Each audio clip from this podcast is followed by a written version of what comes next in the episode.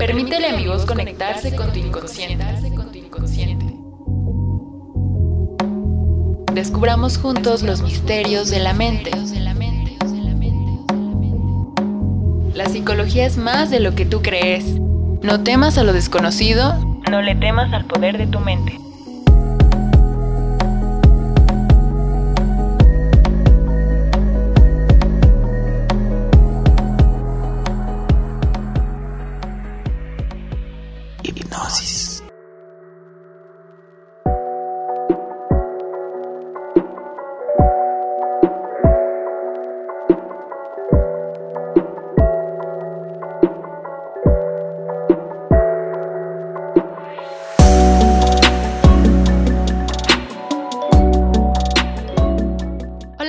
Bienvenidos, bienvenidas, mentes hipnóticas. Yo soy Cristina Saldaña y estamos en un nuevo episodio de Hipnosis. Me alegra que me estés acompañando una vez más y en esta ocasión voy a seguir retomando un tema que de hecho vimos en el último episodio. Si no lo has escuchado, te invito a que lo escuches, pero te digo nuevamente el tema de este episodio. Temor al compromiso y miedo al rechazo. En esta ocasión voy a estar recibiendo algunos comentarios y preguntas en torno a este tema y para abordarlo y tener una perspectiva y opinión diferente, me acompaña nuevamente el día de hoy un invitado muy especial, psicólogo, terapeuta y maestro, Mario Maldonado. Bienvenido. Hola Cris, pues eh, muchísimas gracias por la invitación y pues dándole seguimiento a esta temática tan interesante que eh, pues sí les eh, agradó algunos aspectos y ahorita este, nos compartes preguntas o comentarios que te hicieron llegar por medio de redes sociales y pues también para enriquecer el diálogo, a ver ahora qué tal les parece esta segunda parte. Perfecto, pues vamos a comenzar. Si quieres conocer algunas de estas preguntas, opiniones, te invito a que te quedes porque esto apenas comienza.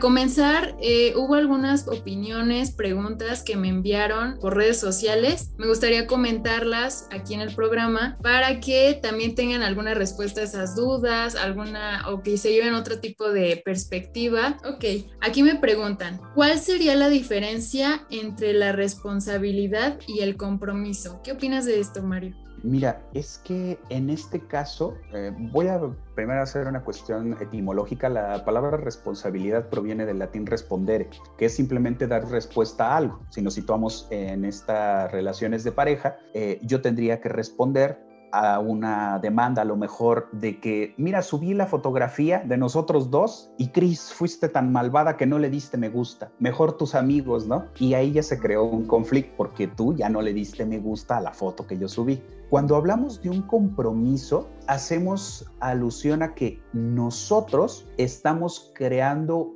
una expectativa con nosotros mismos en ocasiones o con la otra persona, con el otro. Es lo que yo estoy dispuesto a hacer contigo. Por eso digo, creamos una expectativa. Ah, ok, yo estoy dispuesto a estar contigo de manera exclusiva, a tener una relación monógama de pareja, a fidelidad o a qué estoy dispuesto a que nos veamos cada 15 días ¿no? O cada ocho días, o dispuesta a estar haciendo alusión a nuestro amor y pronunciarlo a los cuatro vientos en redes sociales y con mis amistades y conocidos, o al revés, estoy de acuerdo a reservarme esto. Aquí yo creo las expectativas y yo mismo estaría estableciendo la normativa con mi pareja. Ahí yo estaría hablando de un compromiso. Yo me hago cargo de aquello que yo mismo estoy creando. Nadie me puede obligar a comprometerme. Así formalmente hablando, no podríamos. Podríamos intentar obligarnos, pero pues esto no sería posible. Y es que yo elijo decir sí. Habría que puntualizar el hecho de no confundir responsabilidad como sinónimo de moral. La responsabilidad solamente es eso, una respuesta que yo doy. El compromiso es yo cómo genero un acuerdo con aquello que me propone, ejerciendo desde luego mi libertad. Ok, pero hablando de responsabilidad también estaríamos, eh, por ejemplo, hablando de que si yo hice un compromiso, tengo que respetar lo que dije que iba a hacer. En caso de que no fuera así, si yo estoy eligiendo llegar a un acuerdo contigo, vamos a llamarle en este caso compromiso, yo en mi libertad te digo, sí, estoy de acuerdo, entonces si no lo respeto, también me podría esperar que tú me lo recrimines. Yo tendría que responder ante este caso. ¿Por qué? Porque el que eligió estar en este acuerdo fui yo. A mí nadie me obligó, siguiendo esta misma línea de que yo tengo la libertad, que no me pueden obligar. Sí, nos vemos cada ocho días, pero yo tengo la libertad de decir, no, respondo así. En cambio, genero un acuerdo, entonces, si no lo respeto, obviamente tú también tendrás una respuesta, la otra persona también tendrá una respuesta ante ese acuerdo que no se cumplió. Vamos a llamarle ante este compromiso. ¿Qué sucede con estos acuerdos implícitos? O sea, hay cosas que sí van a acordar, pero lo que mencionabas hace un momento, ¿qué pasa si, por ejemplo, yo nunca acordé poner a la persona en mis historias, ¿no? Algo tan insignificante como esto se puede hacer un gran problema, porque yo asumo, yo asumo que la otra persona debe de ponerme en sus historias o que yo debo de ponerlo en, sus, en mis historias, supongamos. ¿O qué sucede con las personas que no acordaron nada y de repente entre ellas se culpan, pero realmente nunca hubo un acuerdo explícito. Mira, pasa algo muy curioso. Es como en las normas. en este caso, un acuerdo sería una norma. Las normas implícitas, hasta que se rompen, se vuelven explícitas. Es decir, a ver, no acordamos en ningún momento que íbamos a publicar historias de nosotros, como dijera el meme de Eugenio Derbez, ya nos exhibís.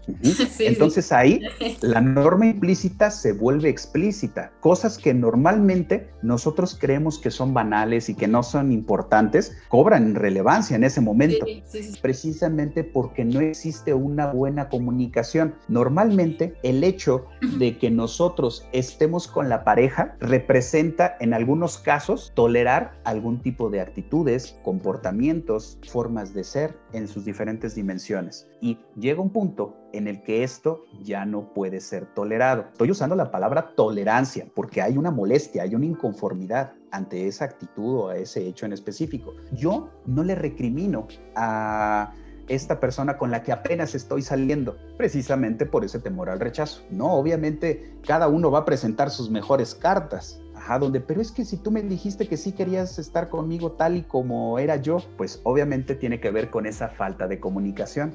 Le diste un punto muy importante, no hay comunicación, porque los acuerdos usualmente o lo mejor sería que fueran explícitos. Esto es lo que yo quiero y demás, porque también hay personas que luego traen este tema que dicen, es que yo no tendría por qué decirle que esto me gusta, él ya debería saber eso. Damos por sentado que el otro lee mentes. Adicionado a esto que dices, ¿no? Que básicamente necesitaríamos telepatía. Entonces aquí cae en, esa suposición, es que debió haber supuesto que si yo le dije que si quería hamburguesas es porque yo quería una hamburguesa y quería que nos paráramos a comprar unas hamburguesas para echarnos unas hamburguesas, ¿no? Esto básicamente tiene que ver con eh, yo lo llamo así, tal vez algunos decidan, pero tal parece que necesitamos a otra persona igual que yo, por ejemplo, yo, otro Mario, tú, otra Cristina, que sabe exactamente todo lo que tú debes de querer, cuáles son tus gustos. Tú no entonces te estás relacionando con un otro.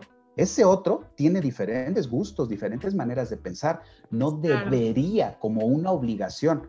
Lo vemos así como una ley. Si no lo sabes, te lo voy a recriminar como no tienes una idea ahí implica una dificultad de relacionarnos con un otro. No dejamos que el otro sea. Mencionábamos hace un, hace un rato eh, acuerdos implícitos. Acuerdos implícitos sobre lo que la otra persona debe ser y espero de ella, pero no es así. Muy bien. Otra pregunta que hacen aquí en redes sociales es, según yo, no tengo miedo al compromiso, pero cuando llega el momento de formalizar algo, todo parece que lo hago mal a propósito. Realmente no siento que sea con intención, pero repito ese patrón últimamente. Es yo, esto me hace pensar como en un autosabotaje. Que de hecho ella misma o él mismo está diciendo, según yo, o sea, hace que ya se dio cuenta. En este caso le llaman autoengaño. Es, me cuesta trabajo creer que yo no quiero estar en una relación, pero ¿por qué? Habría que explorar precisamente si es que se sabotea, ¿cuál sería la finalidad? Que no estar con esas personas en específico por cómo son ellas, ajá, o es por una idealización, por una idea, por una fantasía.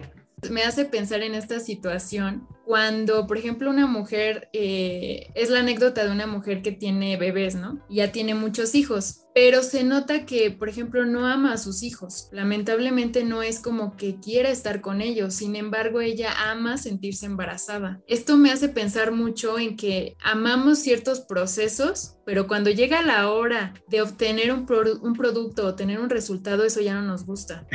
Justo es lo que tocamos en el programa anterior de lo de diario de un seductor. A él no le interesa la relación como tal, le interesa el proceso. En este caso, a esa relación. proceso de conquista. Así es, porque en automático es como, ah, ya lo obtuve, Voy a poner un ejemplo que este, me pareció muy adecuado. Eh, en la película de Batman el Caballero de la Noche, cuando le dice el guasón a doble cara, dice, yo soy como los perros, persigo los neumáticos y cuando los alcanzo, no sé qué hacer. Muchas veces lo que disfruto es precisamente ese proceso de estar alcanzando los neumáticos, la fantasía de tener una relación y cuando llego a ese punto donde ya básicamente estoy en la relación, ya no sé qué hacer Incluso yo diría que es una cuestión de miedo. Se siente tan seguro hasta cierto momento, pero después ya no sabe cómo continuar. Es que, en efecto, hay algo a donde no quiere llegar, que es, dice él, a la formalización. Aquí sería preguntar, porque si formaliza la relación, ¿qué pasaría?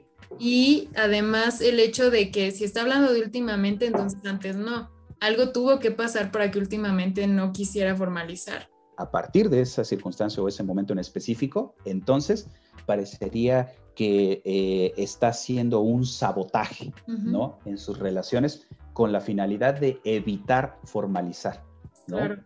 Bueno, aquí la siguiente pregunta es, tengo la duda de por qué pienso que a mis 25 años ya se me hizo tarde para formar una familia. Mira, en este caso podríamos hablar de que probablemente exista una influencia social, o sea, hace que culturalmente hablando te dicen, no, sabes que a los 25 deberías de tener tus chamacos, deberías de tener tu carro, tu casita, tu trabajo. claro. Entonces, básicamente es como una situación de sentir que no estoy viviendo conforme lo que los demás estipulan. Claro a los estándares. La siguiente pregunta es, ¿cómo saber cuando estás listo o lista realmente para formalizar o tener un compromiso con alguien? Esto con el fin de no ilusionar o hacer sufrir a la persona, pues me cuesta mucho dar el siguiente paso. No estoy seguro si valdré la pena para la otra persona y tampoco quiero arriesgarme por el miedo a hacer daño. Eh, se, sería una invitación para que se reflexione acerca del por qué considera ¿no? que tendría que valer la pena. Aquí hay una cuestión muy interesante, Rogers. Él decía que en primer momento nosotros como seres humanos necesitaríamos una aceptación incondicional, o sea, hace sin condiciones. Esto lo recalco porque en ocasiones no se entiende.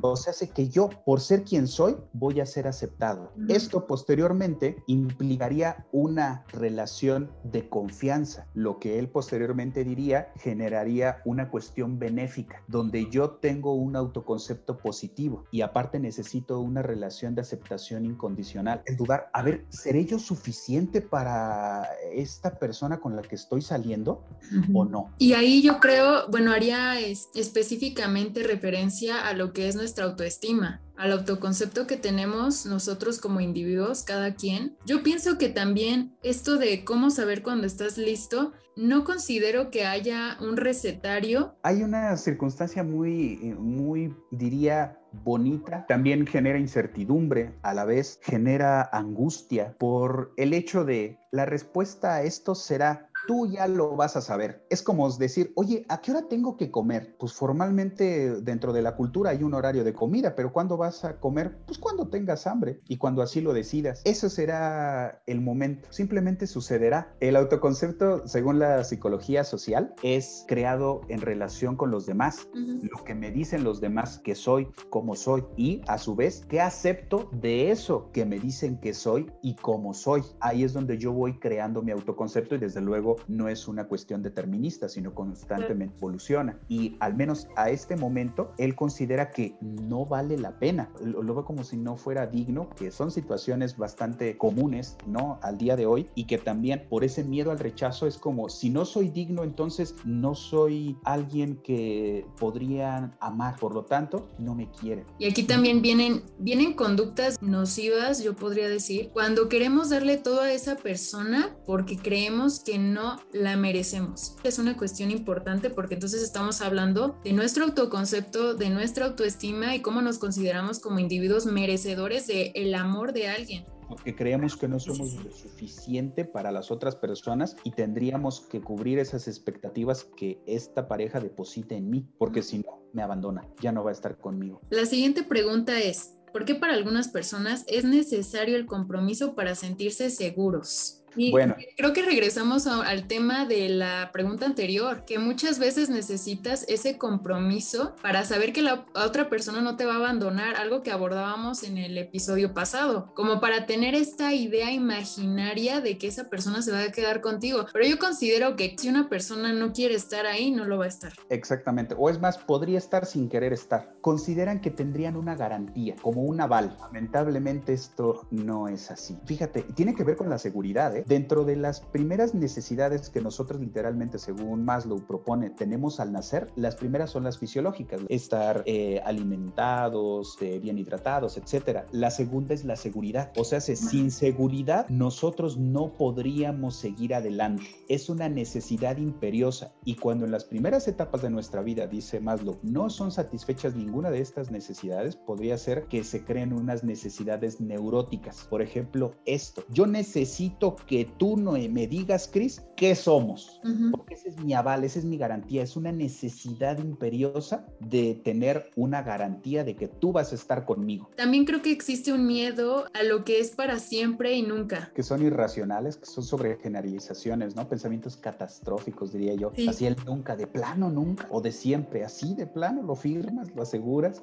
La siguiente pregunta es, ¿qué tanto puede influir el que en tu familia no se les hayan dado muy bien sus relaciones a la hora de que tú estés a punto de tener un compromiso? Pues eh, bastante. Hay una influencia. Es un punto de referencia, diría yo, más allá de lo que nosotros decidamos en un futuro. Albert Bandura, con lo de la posición del aprendizaje vicario, eh, menciona que nosotros aprendemos por medio de la socialización.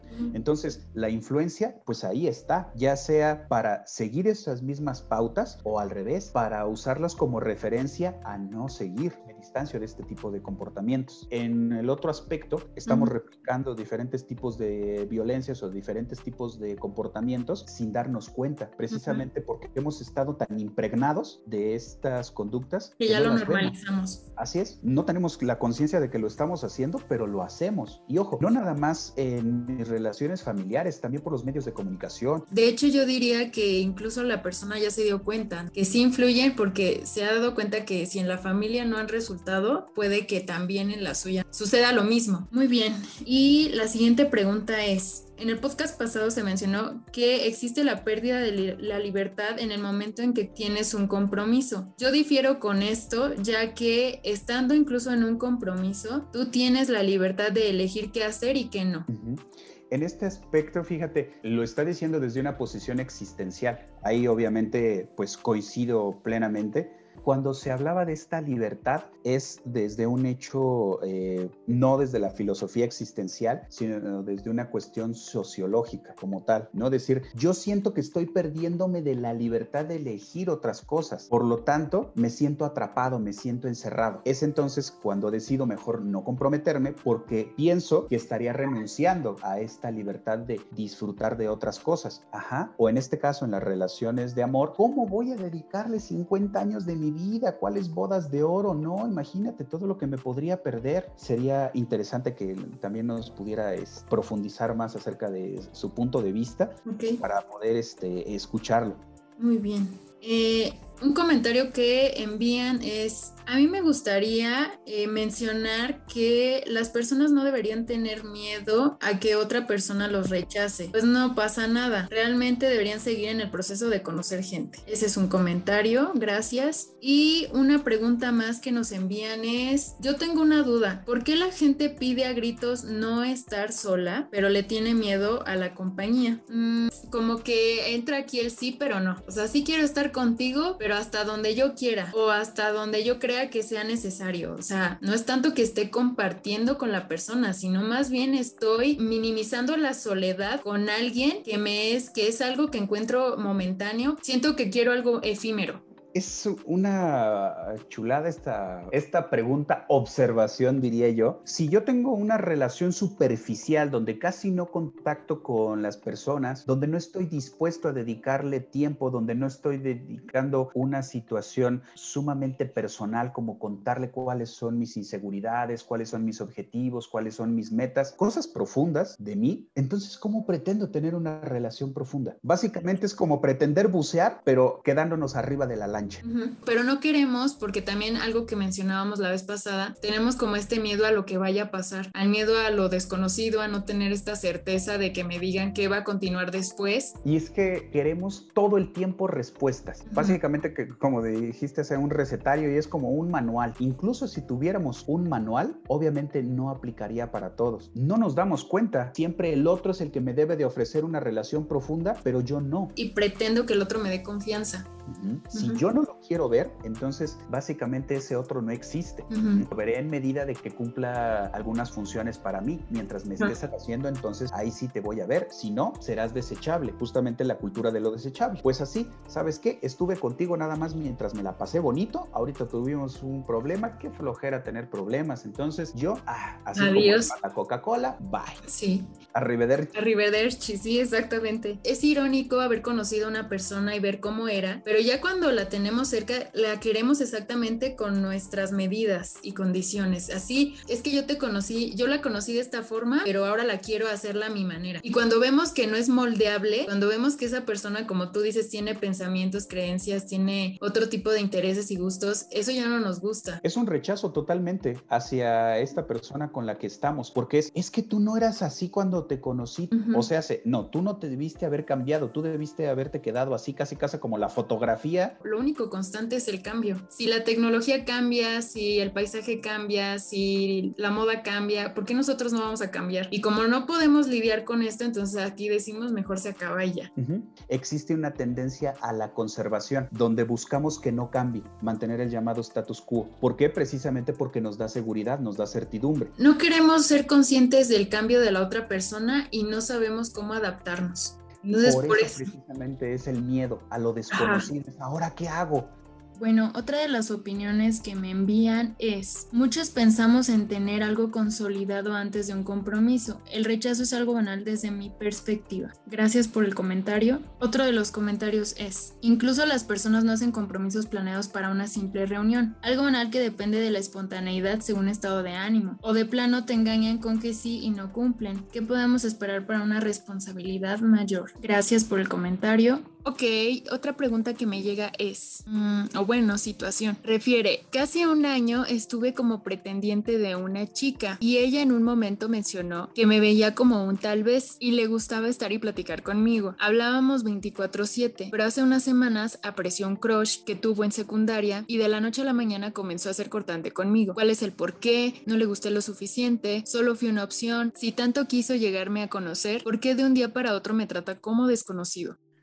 Cuando dice yo soy pretendiente como un tal vez, implica que acepta este hecho y que quiere seguir siendo su tal vez. Son muchísimas cosas las que tuvo que haber pensado, ¿no? Para poder a, a un año, imagínate un año siendo pretendiente, siendo considerado el tal vez, donde tuvo que haber dicho, pues bueno, a ver, este, voy a considerar las cosas, pues por el momento lo acepto, para que en el momento en el que se acepta, la otra persona se va. Se deshace. Se desapareció. Todo lo que habían construido de un momento a otro se derrumbó. Fíjate, además, el hecho de que apareció una persona que anteriormente había sido su crush de secundaria me hace pensar, ¿apareció o nunca se ha ido? Eh, no está, pum, aparece, no, siempre ha estado presente. Siempre estuvo. Obviamente, pues, eh, bueno, no sé, Cris, me imagino que sí, pero yo también estoy como ustedes, ¿eh?